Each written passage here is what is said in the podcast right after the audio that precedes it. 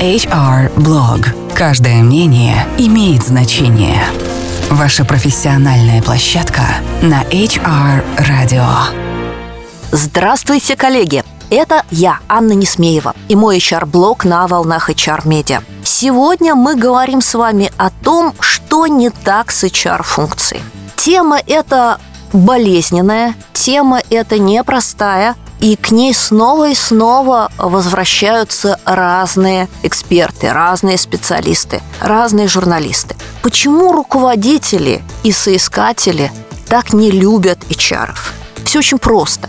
Сегодняшний HR отстает от трендов и в коммуникациях, и в бизнесе на 5, а то и на 7 лет.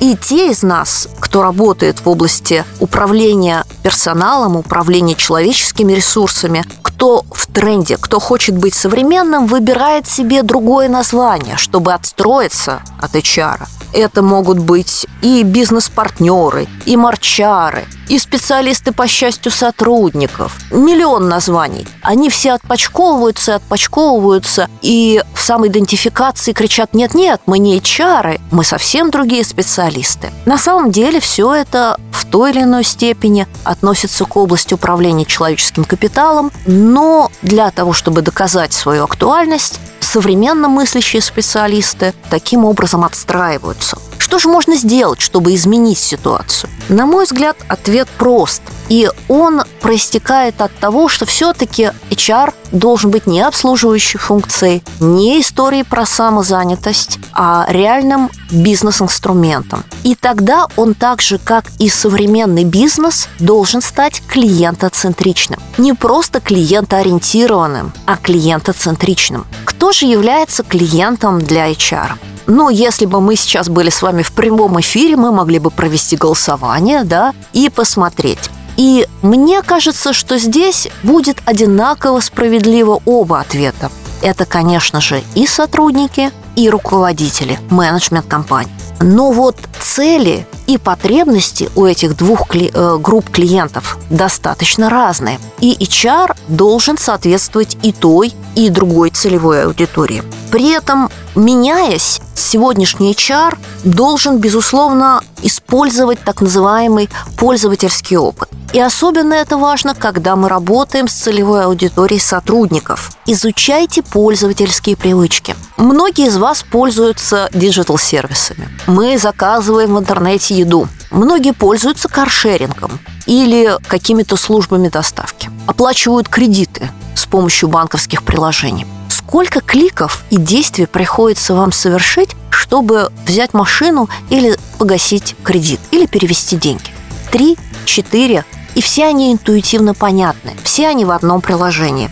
И при этом давайте-ка оценим, сколько шагов и действий нужно сделать кандидату, чтобы связаться с вами или вашему сотруднику, чтобы получить ответ на самый элементарный вопрос. Как вы понимаете, вот это самый яркий и очевидный пример того, насколько не клиентоцентричен сегодняшний HR. И дело тут не только в наличии или отсутствии современных мобильных приложений а скорее в том, что HR сидят в своей башне из слоновой кости и снисходят, как небожители, какие-нибудь даосские монахи Будды 48 уровня, к простым смертным, которые оббивают пороги их компаний. Да нет, ребята, давно уже не оббивают.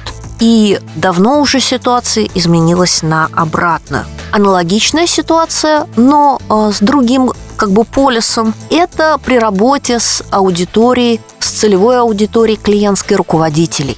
Сегодняшний HR мечется между двух крайностей. Либо он прогибается под руководителя и бежит выполнять каждую нужное и ненужное поручение, превращаясь в девочку по организации мероприятий, рекрутера, который срочно ищет неизвестно кого, и разве что не поставщика цветов на юбилей. И другая крайность – это такой вот, опять же, гуру, который весь в каких-то абстрактных процессах, который что-то без конца считает, который вносит какие-то мегасложные управленческие решения, подкрепленные иногда даже консалтинговыми изысканиями, но вот посчитать конкретную пользу и получить быстрый результат от этих решений практически невозможно. Тогда как любой бизнес, особенно в ситуации изменений, в ситуации турбулентности, хочет получить реальный ощутимый результат и очень быстро. То есть это техника коротких спринт-шагов, это техника работы по agile.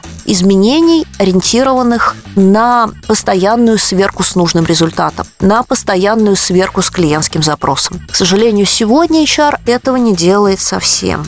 И по сути работающий продукт – это то, что несет ценность клиенту. Если ваш клиент сегодня сотрудник, подумайте, как сделать его жизнь проще. Если ваш клиент сегодня руководитель, подумайте, как сделать вашу работу прибыльной и ощутимой. Ну, а об этом мы обязательно поговорим еще в следующих выпусках. До встречи! Это была я, Анна Несмеева, и мы услышимся снова через неделю. Это был HR Blog, ваша профессиональная площадка на HR Radio. Все программы можно скачать на портале hr.media.